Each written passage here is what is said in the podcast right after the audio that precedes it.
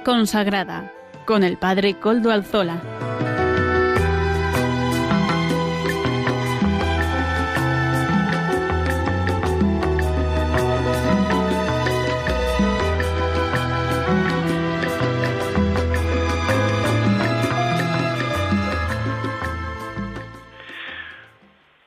Buenas tardes, hermanos y amigos, oyentes todos.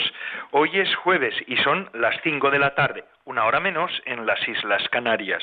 Es por tanto la hora de vida consagrada en Radio María. Les saluda con sumo gusto Padre Coldo Alzola, Trinitario. Hoy emito, como de costumbre, desde Algorta, Vizcaya, desde la parroquia del Santísimo Redentor. Y me encomiendo al comienzo del programa a nuestro Mm, beato o santo, patrono del programa, ¿verdad?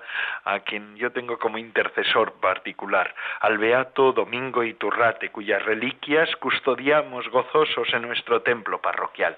Pedimos que el beato Domingo vaya cuidándonos a nosotros y a todos ustedes también. Les voy a encomendar a todos en su oración en el altar del Beato Domingo Iturrate, donde yo celebro casi a diario, otras veces tengo que celebrar también en, el, en la residencia mm, que se llama Beato Domingo Iturrate, pero no es su altar, eh, pues en ese altar yo pediré por todos ustedes.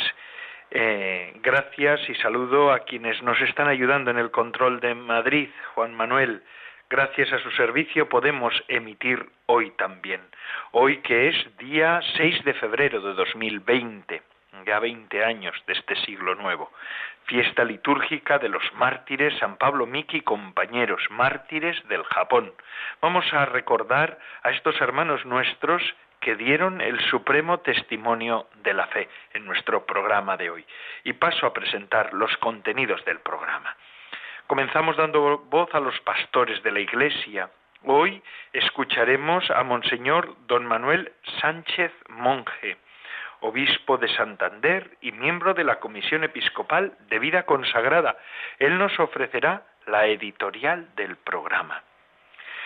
Amaro Villanueva nos ofrece hoy la sección Música para Evangelizar. Nuestro colaborador siempre tiene preparada alguna canción nueva con la que nos va a sorprender, seguro.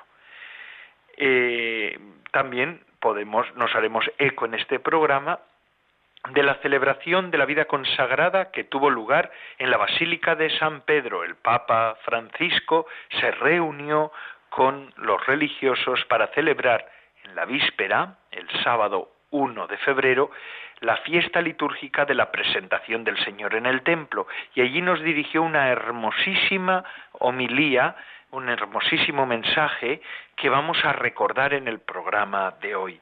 Y finalmente el padre David García, García Rico, biblista, nos presentará el Evangelio del domingo. Ya saben, nuestro colaborador, el padre David García, García Rico, siempre nos pone en conexión con la liturgia del domingo que llega, que está llegando ya.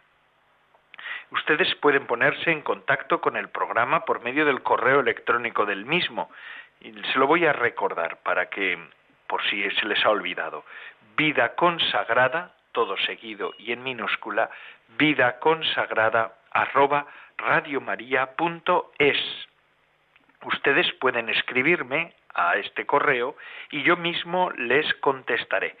Recuerdo que ya desde mm, hace unos días, unas semanas, unos meses más bien, pueden escuchar este programa por medio de los podcasts de la web de Radio María ya nos, ya nos suben el nuestro. Ustedes lo pueden bajar, pueden bajarlo en el, en el, al teléfono móvil, pueden bajarlo también a sus otros dispositivos electrónicos y lo pueden escuchar. Hoy mismo hablaba yo con unas personas que me decían cómo se podía hacer esto. Pues muy fácil, yendo a la página web de, las, de Radio María, a la web de los podcasts y allí pueden bajar también todos los programas que ustedes deseen y que tienen el, podcast subido y también, como no, el nuestro, este programa de vida consagrada. Así que les animo a que quienes no lo hayan podido escuchar en directo puedan escucharlo en otras horas y si no, también que puedan ustedes escucharlo otra vez más. Igual a veces pues hay un contenido que les interesa, una parte del programa o el programa entero,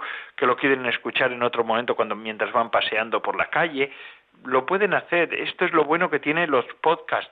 Y no solamente este programa, sino todos los programas cuyos podcasts son subidos en esa web de Radio María de los podcasts. Así que agradecemos a Radio María que haga que nos ofrezca este medio también para poder escuchar la radio en diferido a otras horas.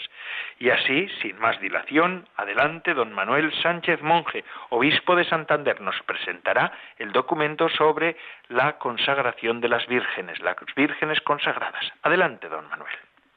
Vamos a hablar de las vírgenes consagradas. Seguimos comentando el documento que la Santa Sede sacó sobre este orden de las vírgenes.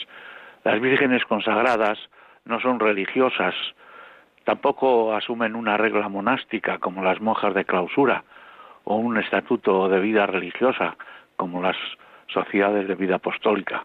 Ordinariamente no viven en comunidad, cada una vive en su casa, en su domicilio, pues según las circunstancias de trabajo, familiares. Tampoco tienen superiores ni superioras.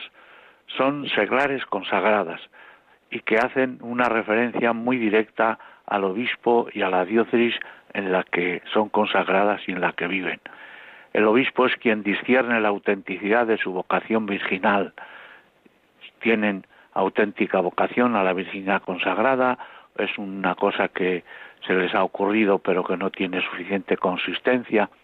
Una vez que el obispo y la persona afectada pues disciernen y llegan a la conclusión de que verdaderamente se trata de una vocación, pues es el obispo quien las consagra él mismo y las agrega al ordo virginum de la diócesis, el conjunto de vírgenes consagradas que aun estando cada una en su casa y en su trabajo pues viven esa consagración al Señor y se ayudan mutuamente. Eh, acuerda también el obispo y verifica con cada una de ellas la modalidad del estilo de vida y de los eventuales servicios a nivel diocesano. Eh, esto quiere decir que es también con el obispo donde miran a ver cuál, cuál si va a vivir sola, si va a vivir junto con otras, que, va a trabajar tanto a nivel civil como a nivel eclesial, porque una consagración en la virginidad eh, consagrada pues tiene esta derivación que es el servicio a la diócesis naturalmente. En sus diversos componentes, la Iglesia particular está llamada a acoger la vocación de las consagradas y a acompañarlas y a sostenerlas en su camino. Entonces, eh, igual que eh, la Virgen consagrada acude a la diócesis para que se la consagre, ella, la diócesis también tiene el deber de acoger, de acompañar, de sostener, porque es un carisma y es un don que el Espíritu Santo suscita en, en la diócesis y ha de ser acogido. Las vírgenes consagradas, aunque dependen directamente del obispo, pues evidentemente también reconocen el ministerio del sucesor del Pedro, del Papa, y, su estilo de vida pues también está reconocido, protegido y acompañado por la Santa Sede. No podemos perder nunca de vista en la Iglesia, en cualquier estado de vida que nos encontremos, que la Iglesia es católica, es universal, y que al frente de ella está puesto el sucesor de Pedro, el Papa, como pastor y guía de todos dentro del pueblo de Dios. Las vírgenes consagradas no están llamadas a vivir su consagración individualmente, sino que, eh, como he dicho, se les agrega al orden de las vírgenes, que pueden ser el grupo de las vírgenes consagradas en una diócesis más o menos pequeño, grande, pero eh, tienen, viven pues una espiritualidad que también les ayuda el tener retiros conjuntamente o, tener también reuniones para ver un poco cómo van desarrollando su labor dentro de la iglesia diocesana. El pertenecer al Orden de las Vírgenes supone un fuerte vínculo de comunión entre todas las consagradas presentes en una diócesis.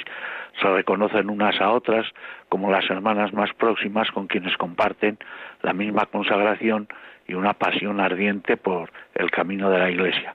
Por eso acogen como un don del espíritu de comunión y se comprometen a hacerlo crecer cultivando el aprecio mutuo, valorando los dones de cada una, promoviendo la amistad y la atención a situaciones particulares de necesidad cuando se producen.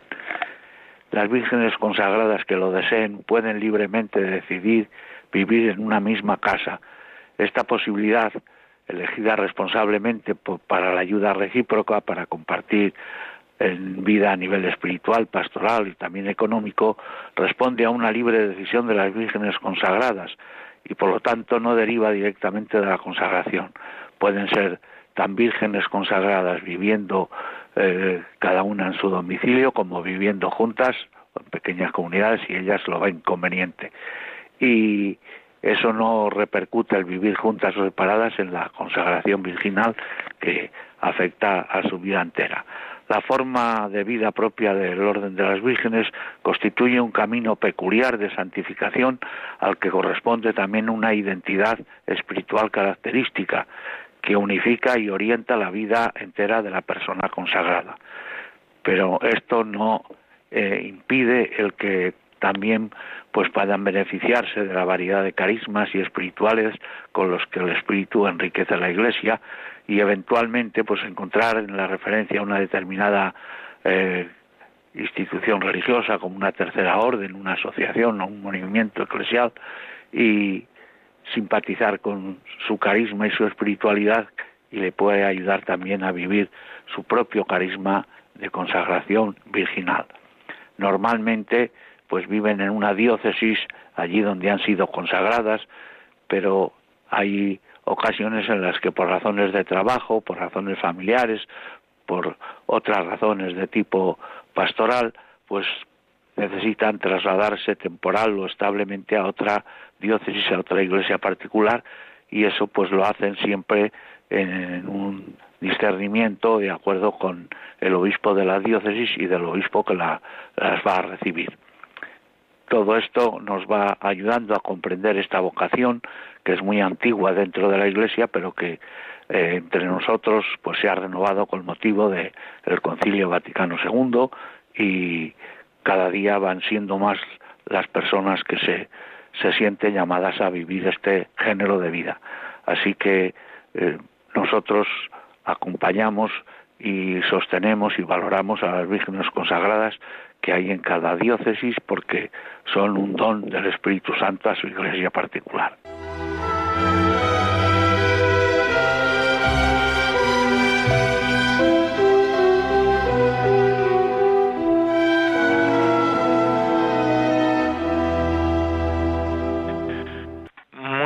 Gracias, don Manuel Sánchez Monje, obispo de Santander y miembro de la Comisión Episcopal de Vida Consagrada, por habernos informado sobre esta vocación también dentro del gran paraguas de la vida consagrada, como es la vocación de las vírgenes consagradas. Pedimos por ellas también, ya sabemos que cada vez hay más mujeres que consagran su vida de esta manera en las diócesis españolas. Damos gracias a Dios por esta vocación particular. Y como les he dicho al comienzo del programa, hoy estamos celebrando la fiesta litúrgica de San Pablo Miki compañeros mártires del Japón.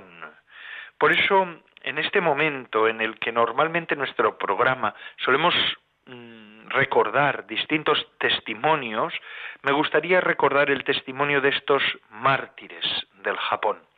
¿Y por qué lo hago? Por dos razones fundamentales. Primero, porque nosotros sentimos con la Iglesia y celebramos la liturgia de la Iglesia.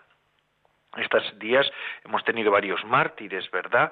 Mm, quiero decir, el primer día, el lunes, aquí en Vizcaya de un modo particular, y yo creo que en toda España, pero en nuestra zona se celebraba la fiesta de San Blas, mártir, obispo mártir de Armenia, de hecho hoy ahora me estoy comiendo yo un caramelo de malvavisco, como es tradición en Vizcaya, se suele eh, bendecir los caramelos, los dulces y los cordones de San Blas para que después no tengamos problemas de garganta. Mm, esa tradición yo desde pequeño lo recuerdo y ahora y este año también yo eh, he bendecido y a la vez también me han regalado caramelos bendecidos.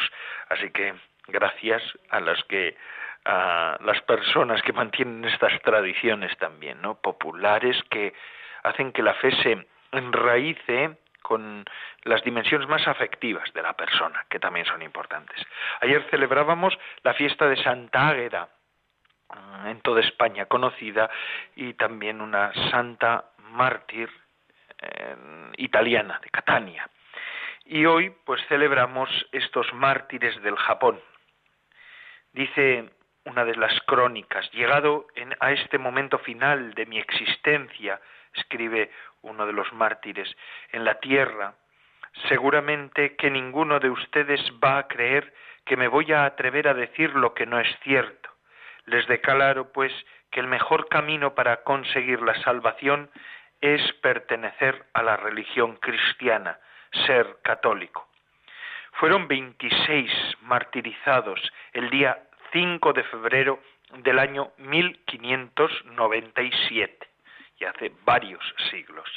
En el año 1549, San Francisco Javier llegó al Japón y convirtió a muchos paganos. Muchos se convirtieron, se hicieron cristianos. Ya en el año 1597 eran varios los miles de cristianos en aquel país y llegó al gobierno un emperador sumamente cruel y vicioso, el cual ordenó que todos los misioneros católicos debían abandonar el Japón en el término de seis meses. Pero los misioneros, en vez de huir del país, lo que hicieron fue esconderse para poder seguir ayudando a los cristianos. Fueron descubiertos y martirizados brutalmente.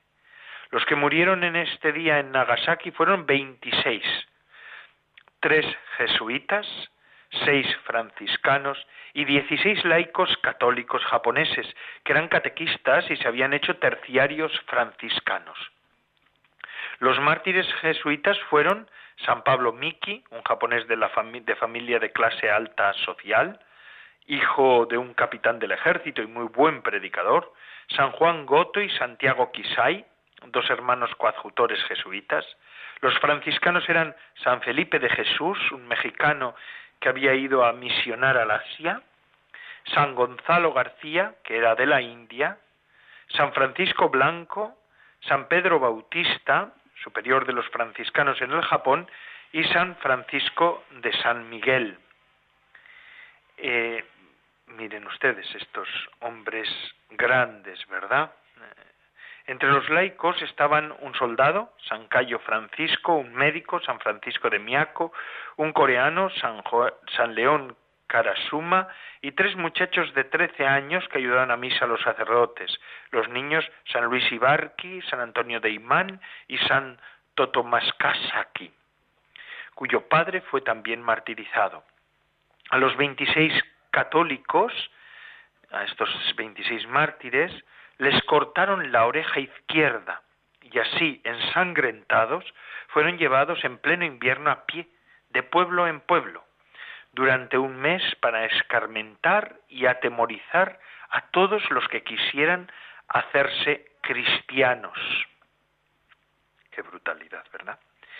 Al llegar a Nagasaki, es que una de las cosas del martirio de estos mártires de Japón es la brutalidad con la que los japoneses trataron a estos mártires. Hace poco salía una película, no sé si la recuerdan, un poco atormentada y quizá un poco descentrada, pero que nos hizo recordar, Silencio se titulaba, eh, que nos hizo recordar a estos mártires y a las, a las brutales, brutales mm, eh, violencias que ejercieron los japoneses contra estos mártires cristianos.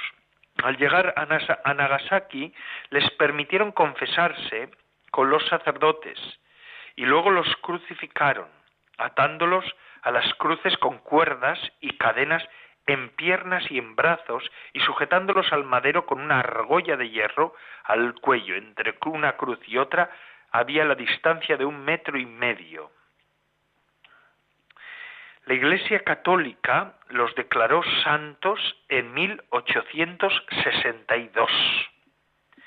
Testigos de su martirio y de su muerte lo relatan de la siguiente manera. Dicen estas crónicas, una vez crucificados era admirable ver el fervor y la paciencia de todos. Los sacerdotes animaban a los demás a sufrir todo por amor a Jesucristo y a salvar y a la salvación de las almas.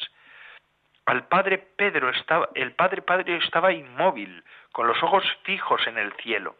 El hermano Martín cantaba salmos en acción de gracias a la bondad de Dios y entre frase y frase iba repitiendo aquella oración del Salmo 30. Padre, en tus manos encomiendo mi espíritu.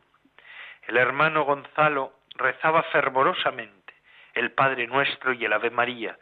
El padre Pablo Miki le parecía que aquella cruz era el púlpito o sitio para predicar más honroso que le habían conseguido, y empezó a decir a todos los presentes, cristianos y curiosos ciertamente, que él era japonés, que pertenecía a la Compañía de Jesús o Sociedad de los Padres Jesuitas, que moría por haber predicado el Evangelio y que le daba gracias a Dios por haberle concedido el honor tan enorme de poder morir por propagar la verdadera religión de Dios.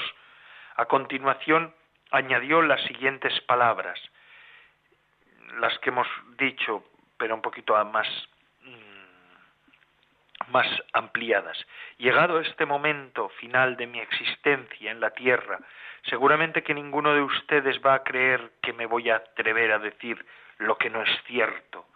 Les declaro, pues, que el mejor camino para conseguir la salvación es pertenecer a la religión cristiana, ser católico, y como mi Señor Jesucristo me enseñó con sus palabras y sus buenos ejemplos a perdonar a los que nos han ofendido, yo declaro que perdono al jefe de la nación que dio la orden de crucificarnos y a todos los que han contribuido a nuestro martirio, y les recomiendo que ojalá se hagan instruir en nuestra santa religión y se hagan bautizar.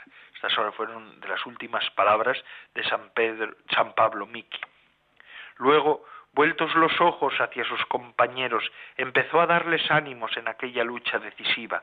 En el rostro de todos se veía una alegría muy grande, especialmente en el niño Luis. Este, al gritarle otro cristiano que pronto estaría en el paraíso, atrajo hacia sí las miradas de todos por el gesto lleno de gozo que hizo. El niño Antonio, que estaba al lado de Luis, con los ojos fijos en el cielo, después de haber invocado los santísimos nombres de Jesús, José y María, se puso a cantar los salmos que había aprendido en la clase de catecismo. A otros se les oía decir continuamente, Jesús, José y María, os doy el corazón y el alma mía. Varios de los crucificados aconsejaban a la gente allí presente a que permanecieran fieles a nuestra santa religión por siempre. Luego, los verdugos sacaron sus lanzas y asestaron a cada uno de los crucificados dos lanzazos, con lo que en unos momentos pusieron fin a sus vidas. El pueblo cristiano, horrorizado, gritaba una y otra vez, Jesús, José y María. Y voy a acabar este momento de recuerdo de estos santos mártires que podemos decir además mártires como tantos otros mártires de la historia de la Iglesia y que hoy de un modo particular este tema del martirio se hace presente en tantas iglesias particulares a lo largo y ancho del mundo. Pero además también me gustaría decir y subrayar que la mayoría de ellos eran religiosos consagrados, consagrados, eran de la vocación de los consagrados, eran religiosos, compañeros nuestros, y algunos laicos asociados a estos consagrados. Y sin más, voy a, si me permiten, a concluir recordando uno a uno los nombres, los nombres de estos religiosos que murieron aquel día, que fueron asesinados aquel día. Juan de Goto Soán, Jacobo Kisai y San Pablo Miki religiosos de la Compañía de Jesús, Pedro Bautista Blásquez, Martín de la Ascensión Aguirre, este era país paisano nuestro, de Vizcaya, y por eso hoy nosotros celebramos su fiesta. Francisco Blanco, presbítero de la, de la Orden de los Hermanos Menores o franciscanos. Felipe de Jesús de las Casas, Gonzalo García, Francisco de San Miguel de la Parrilla, de la Parilla, religiosos de la misma orden. León Carasuma, Pedro Suqueiro, Cosme Taquella, Pablo Irabaki, Ibaraki, Tomás Dangui, Pablo Suzuki, catequistas, Luis Ibaraki, Antonio, Miguel Kozaki y su hijo Tomás, Buenaventura, Gabriel, Juan Quinuya, Matías, Francisco de Meaco, Joaquim Sacaquibara y Francisco Adaucto, neófitos. Que estos santos y todos los santos intercedan por nosotros. Vosotros, hermanos, disteis el supremo testimonio de la fe y ahora sois gloriosos, recordados gloriosos en la historia de la Iglesia, en nuestras en nuestros corazones, en nuestras almas. Damos gracias a Dios por el martirio de estos hermanos nuestros y aprendemos de ellos, nosotros consagrados y consagradas, que nuestra vocación concluye y debe concluir en el martirio. Si no acaba como si no acabamos como mártires es porque no nos lo han pedido, pero no porque la razón de nuestro ser no sea el martirio, que lo es. Así pues, que rueguen por nosotros ante el Señor, que rueguen por la Iglesia del Japón, que rueguen por la Iglesia de Asia, esa Iglesia que tanta esperanza está dando a la Iglesia universal. Vamos a pedir por medio de ellos esa gracia de la evangelización de Asia, de Japón y de todos los países de Asia, de Corea, de China, en este momento tan crucial y tan delicado de la historia de China. Gracias, hermanos, por el supremo testimonio de la fe. Y ahora seguimos con, con la canción que nos ofrece nuestro colaborador Amaro Villanueva en esta sección de Música para Evangelizar. Hoy nos presentará la canción Siempre te amaré de Atenas Benica. Siempre te amaré. Nunca mejor una canción que cuando se habla de los mártires. Ellos sí que amaron siempre y hasta el final. Escuchemos a Amaro Villanueva.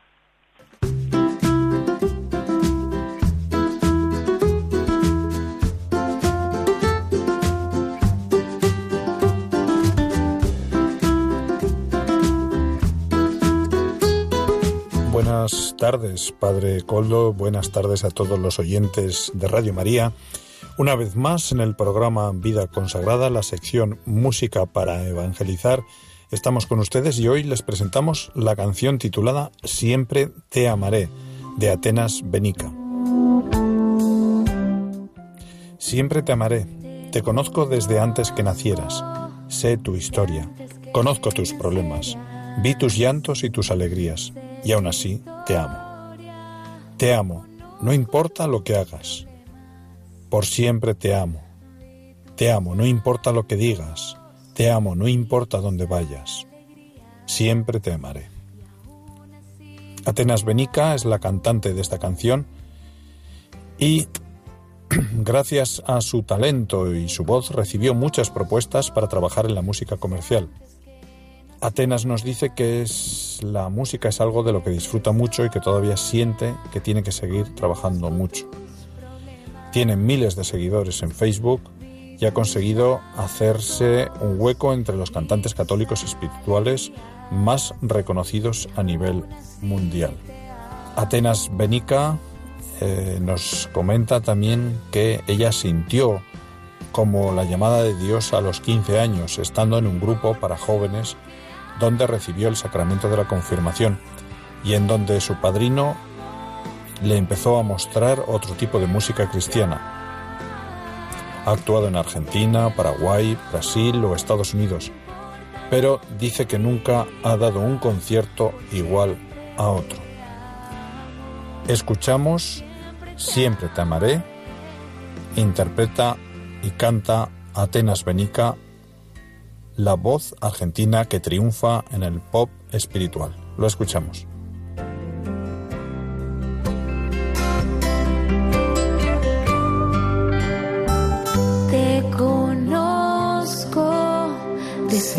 Antes que nacieras. Sé tu historia, conozco tus problemas. Vi tus santos y tus alegrías y aún así te amo.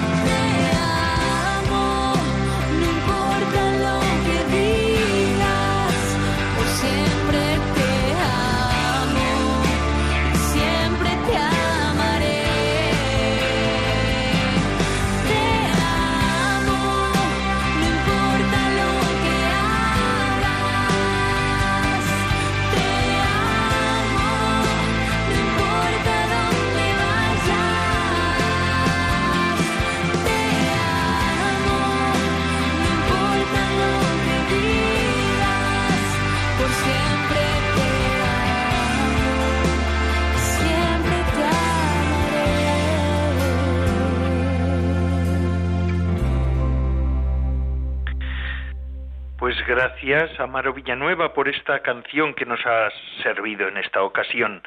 El Siempre te amaré de Atenas Benica. Muchísimas gracias, Amaro Villanueva, por acercarnos estas canciones. Ya les decía al comienzo del programa, que de este programa de vida consagrada en el que estamos, eh, que el Papa Francisco presidió este sábado, 2 de febrero, la misa de la fiesta de la presentación del Señor en la vigésimo tercera Jornada Mundial de la Vida Consagrada en la Basílica de San Pedro del Vaticano.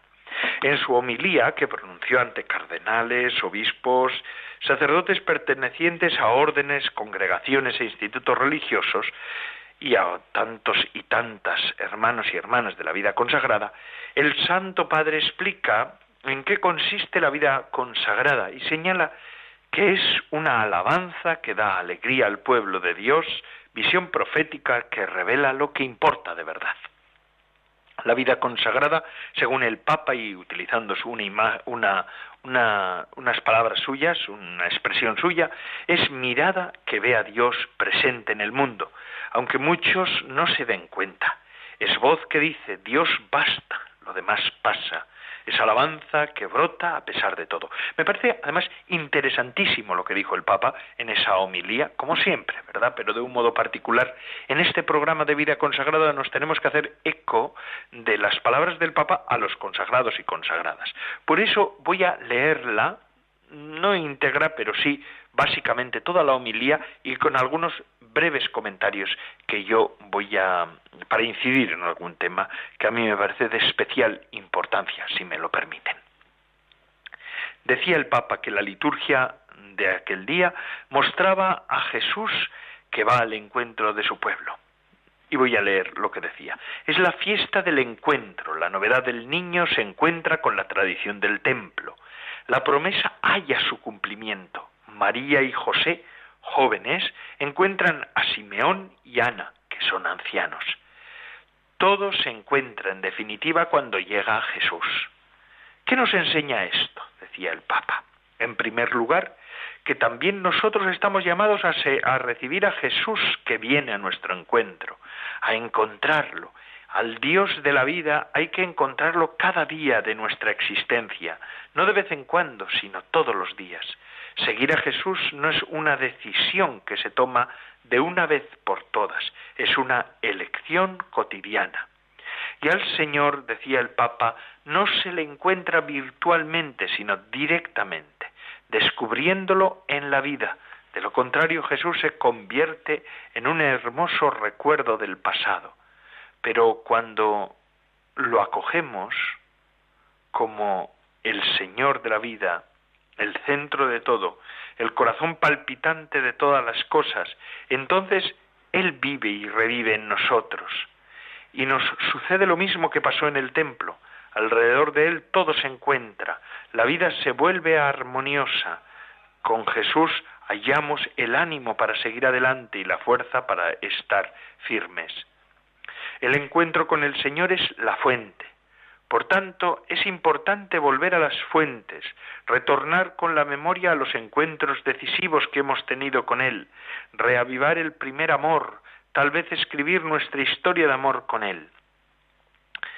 Le hará bien a nuestra vida consagrada para que no se convierta en un tiempo que pasa, sino que sea tiempo de encuentro. Si recordamos nuestro encuentro decisivo con el Señor, nos damos cuenta de que no surgió como un asunto privado entre Dios y nosotros, no germinó en el pueblo creyente en medio de tantos hermanos y hermanas en tiempos y lugares precisos. El Evangelio nos lo dice mostrando cómo el encuentro tiene lugar en el pueblo de Dios, en su historia concreta, en sus tradiciones vivas, en el templo, según la ley, en clima de profecía, con los jóvenes y los ancianos juntos.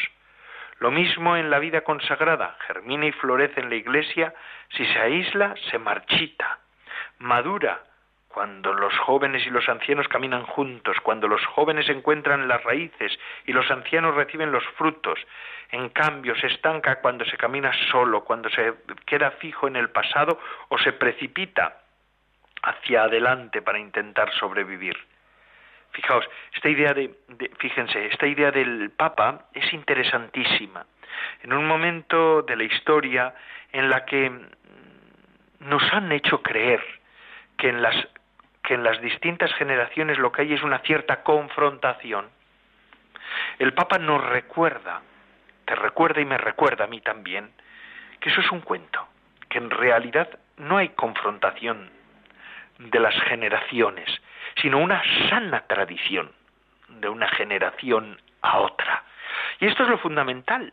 Por eso en la vida consagrada podemos convivir sin ningún problema. Jóvenes con maduros y con ancianos, formando una fraternidad de hermanos, siendo hermanos de distintas edades. Eso de que hay una confrontación de entre las edades, una confrontación entre las generaciones, es mentira, es mentira, como tampoco hay confrontación entre padres e hijos. Eso nos lo han hecho creer. Ciertamente hay una evolución. No decimos que no. Ciertamente hay una un camino que se tiene que hacer, pero no es de confrontación, sino de tradición. Y el Papa nos lo recordaba en la homilía de este año. Qué interesante. Decía también el Papa Francisco, hoy, fiesta del encuentro, pidamos la gracia de redescubrir al Señor vivo en el pueblo creyente y de hacer que el carisma recibido, cada uno el suyo, se encuentre con la gracia de hoy. El Evangelio también nos dice que el encuentro de Dios con su pueblo tiene un principio y una meta. Se parte de la llamada al templo y se llega a la visión en el templo. La llamada es doble. Hay una primera llamada según la ley, es la de José y María, que van al templo para cumplir lo que la ley prescribe. El texto lo subraya casi como un estribillo, cuatro veces. no es una constricción, constricción. Los padres de Jesús no van a la fuerza o para realizar un mero cumplimiento externo, van para responder a la llamada de Dios. Luego hay una segunda llamada, según el Espíritu, es la de Simeón y Ana. También esta está resaltada con insistencia en el texto. Tres veces, refiriéndose a Simeón, se habla del Espíritu Santo y concluye con la profetisa Ana, que inspirada alababa a Dios. Dos jóvenes van presurosos al templo, llamados por la ley, dos ancianos movidos por el Espíritu. Esta doble llamada, la ley y la ley del Espíritu, ¿qué nos enseña para nuestra vida espiritual y nuestra vida consagrada? Que todos estamos llamados a una doble obediencia, a la ley, en el sentido de lo que da orden al bueno a la vida, y al Espíritu que hace todo nuevo en la vida. Así es como nace el encuentro con el Señor. El Espíritu revela al Señor, pero para recibirlo es necesario la constancia fiel de cada día. Sin una vida ordenada, incluso los carismas más grandes no dan fruto. Por otro lado, las mejores reglas no son suficientes sin la novedad del Espíritu. La ley y el Espíritu van juntos. Qué hermoso también esto que nos recuerda el Santo Padre, el Papa Francisco. No es que la jerarquía va en contra del carisma y, y, el carisma enfrente de la jerarquía, como tantas veces nos han dicho a nosotros, la iglesia jerárquica, la iglesia carismática. Es la misma iglesia de Jesucristo, la jerárquica que la carismática, es todo uno. Y así es también, la estructura no va en contra de la, del carisma, no va en contra del espíritu, sino todo lo contrario. la estructura ayuda a dar cuerpo, consistencia y solidez al, a la obra del espíritu, a, la, a lo que es verdaderamente el cuerpo místico. Por favor, todas estas confrontaciones, la de las generaciones, la de los sexos, la de también, en este caso, ley y espíritu, son invenciones. Claro que son distintas, porque son complementarias, pero no son contradictorias, ni lo pueden ser. Y esto es una de las cosas que tenemos que tener claras. Si no, la vida consagrada se va a diluir. Si no, la vida consagrada no va a poder resistir, porque la vida consagrada tiene su virtualidad más grande en ser carismática y estructurada, de, a la misma manera y al mismo modo y al mismo tiempo. Y esto es lo que ha hecho de la vida consagrada que sea motivo de esperanza para la Iglesia en toda la historia de la misma. Y especialmente, fíjense ustedes, si los monasterios, San Benito, cuando funda los monasterios, el monacato, bueno, ordena más bien, el monacato de Occidente. Todos estos monasterios que tienen la estructura y, tienen la construcción necesaria. La estructura, quiero decir, no la construcción de las casas, se entiende, ¿verdad? Ni de las piedras. Pero tienen la constructura, la estructura, la construcción necesaria. Pero han sido verdaderas obras del Espíritu Santo. Han, dado a Europa consistencia, no solamente a la Iglesia, no solamente a la fe, no solamente a la vida religiosa, sino a la misma Europa, a las naciones, a los estados de Europa por favor. Esto es lo grande de la vida consagrada. El Papa habla de muchas más cosas, pero no podemos hablar de todas porque no nos da tiempo para explicar y presentar este, este, esta homilía. Más adelante, la semana que viene, vamos a otra vez extraer otra parte de la homilía para que podamos también meditarla, porque nos ha dejado un gran tesoro a los consagrados y consagradas. Y todo esto llega a su casa gracias al empeño de Radio María. Vamos a escuchar ahora cómo podemos ayudar a la radio de la Virgen. Adelante, Radio María.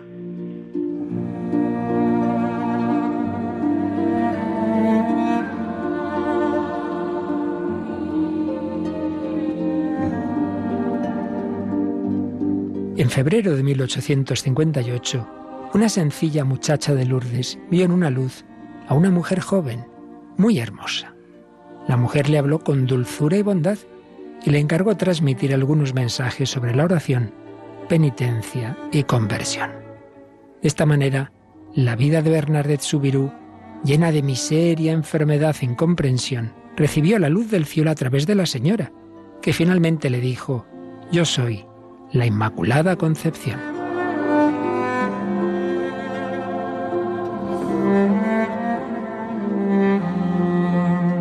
Muy pronto los peregrinos comenzaron a poner velas y antorchas que desde entonces mantienen iluminada la gruta y expresan sus preocupaciones, fe y esperanza. Radio María quiere colaborar a difundir el mensaje de conversión que la Virgen recordó a la humanidad, así como presentar ante ella los corazones de todos sus oyentes. Te invitamos a encender una vela de amor en Radio María con tu oración, voluntariado y donativo. Puedes informarte de cómo colaborar llamando al 91 822 8010 o a través de nuestra página web radiomaria.es. Radio María, la fuerza de la esperanza.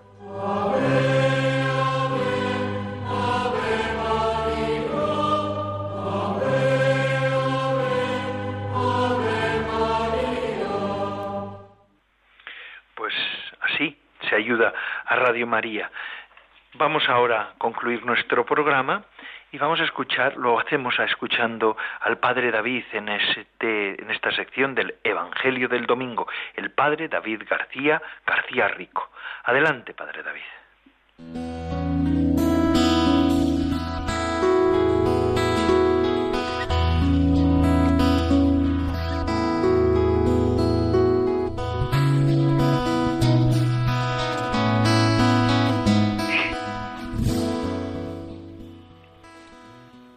Buenas tardes, amigos de Radio María.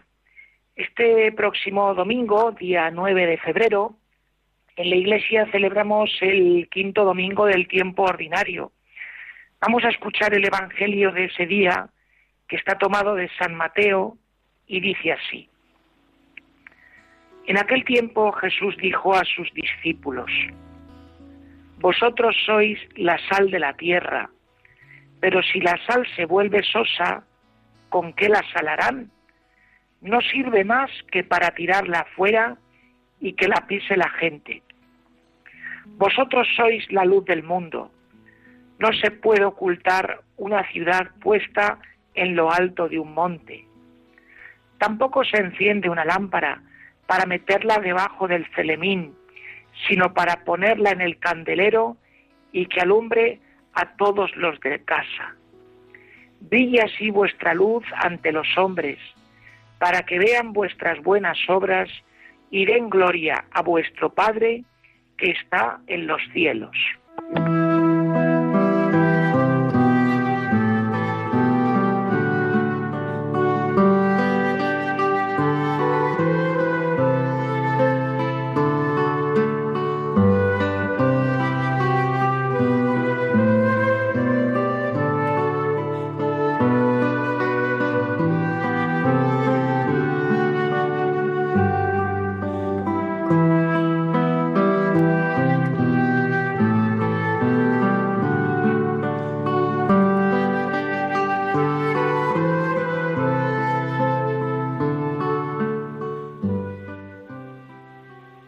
Amigos oyentes, eh, acabamos de escuchar el Evangelio que probablemente es más fácil de recordar. Vosotros sois la sal de la tierra y la luz del mundo. Si nos fijamos dónde se encuentra este fragmento del Evangelio, vemos que está en San Mateo en el capítulo quinto. Es muy bueno a la hora de hablar de un texto bíblico y tratar de profundizar en su sentido, ver qué es lo que rodea a este texto, ver el marco, lo que está alrededor de lo escrito. Y nosotros, si echamos un poquito la vista atrás, pues vemos que este Evangelio se encuentra justamente después de la llamada de Jesús a los primeros discípulos. Por lo tanto, este Evangelio es como un refuerzo, una forma de reforzar la identidad de aquellos que le siguen. El Señor, por medio de esta imagen de la sal de la tierra y de la luz del mundo, pues trata de ayudar a clarificar a los discípulos quiénes son y para qué están aquí. Cuando hablamos de los discípulos no solamente hablamos de la gente del siglo I, sino también de nosotros, de la gente de hoy que tratamos de seguir a Jesús. Utiliza esta imagen tan fuerte, la imagen de la sal de la tierra y de la luz del mundo. Un ejemplo, o dos ejemplos, mejor dicho, que son muy fáciles de entender. ¿En qué consiste eso de ser la sal de la tierra? Pues esto seguramente los cocineros lo entenderán muy bien. Si nosotros hacemos una paella o una sopa o un guiso, eh, tenemos que echarle sal para darle sabor.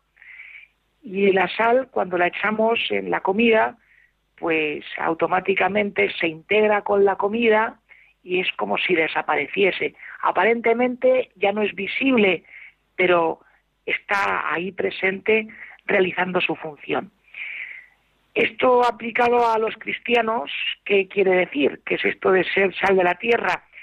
Pues es estar viviendo en medio de la sociedad, en medio de la gente, sin llamar especialmente la atención, pero estando ahí dando sabor, dando calidad a la vida de la familia, de los compañeros del trabajo, de las personas con las que convivimos. Es curioso porque eh, con la sal sucede algo muy llamativo y es que cuando está puesta sobre el guiso, pues nadie dice, el guiso tiene sal. Sin embargo, si la sal falta, la gente enseguida dice, no tiene sal. Bueno, pues así es la presencia de los cristianos en medio de la sociedad.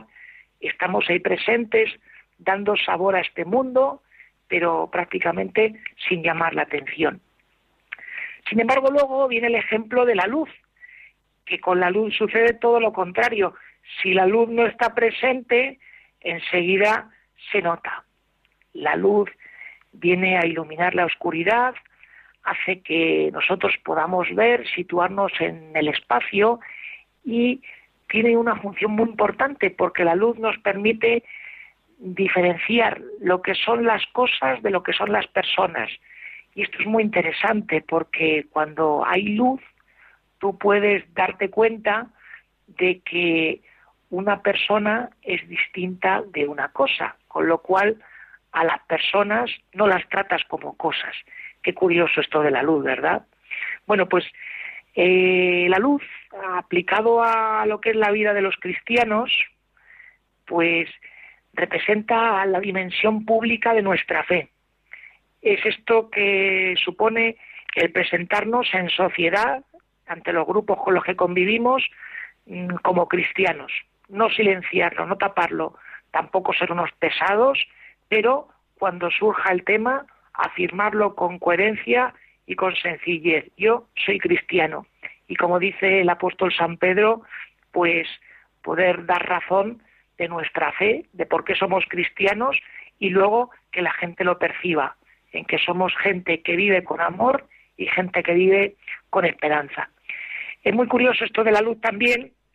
En el Antiguo Testamento hay una imagen preciosa al hablar de la luz y es la que en Navidades hemos escuchado en alguna de las fiestas.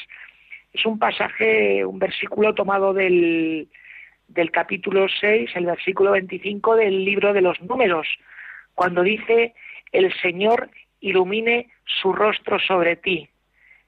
Eso de que el Señor ilumine su rostro, viene a ser una fórmula que traducido al lenguaje de nuestros días podría referirse como que el Señor te sonría. Luego la luz es como sinónimo de la sonrisa. Bueno amigos, pues hasta aquí nuestro comentario. Hoy yo les invito a vivir todo esto en acción de gracias, el ser sal de la tierra y luz del mundo. Acción de gracias por un motivo muy sencillo, porque el Señor pues viene a revitalizar, a, podríamos decir ya que hablamos de la luz, a ponernos las pilas para que volvamos a tomar conciencia de que nosotros como cristianos y como discípulos tenemos una vocación y una misión muy clara en esta vida, que es tanto en lo privado como en lo público, en lo que se ve como en lo que no se ve, ser sal y ser luz. De esta manera estaremos siendo un auténtico regalo para nuestro mundo, estaremos ayudando a la gente a percibir que la vida tiene sentido y que merece la pena ser vivida. Que tengan una feliz tarde, que disfruten del fin de semana y que no se cansen de ser sal de la tierra y luz del mundo.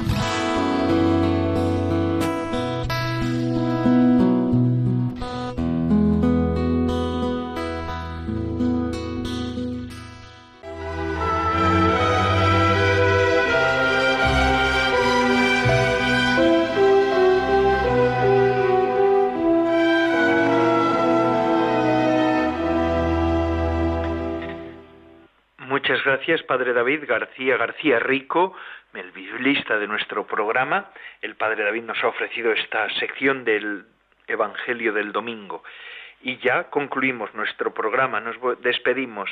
Antes de despedirme quisiera recordarles que hoy jueves 6 de febrero celebraremos en Radio María la hora santa, como todos los meses en la noche del jueves anterior a cada primer viernes de mes tendrá lugar a las 11 de la noche. La puedes seguir por Radio María y además en vídeo en directo desde la web de Radio María. Saben además que ustedes pueden escuchar este programa gracias al podcast que nuestro colaborador Amaro, Amaro Villanueva ofrece y sube todas las semanas. Este programa de vida consagrada lo pueden escuchar después, a otras horas. Pues muchas gracias a Amaro Villanueva por su tarea y concluimos una gozada. Como siempre les digo, mm, contar con ustedes, con su fidelidad, con su compañía. Es que ustedes son la razón de ser de nuestro programa y la de todos los programas de la radio de la Virgen. María llama, pero la razón por la que llama es porque quiere ponerse en contacto con ustedes. Ahora les dejo con la hora feliz, el espacio dedicado a los más pequeños de la casa. Y además esto no para, amigos. Las 24 horas son de emisión. Se despide de todos ustedes, Padre Coldo Alzola, Trinitario. Recen por mí. Yo lo hago por ustedes. Hasta la semana que viene, si Dios lo quiere.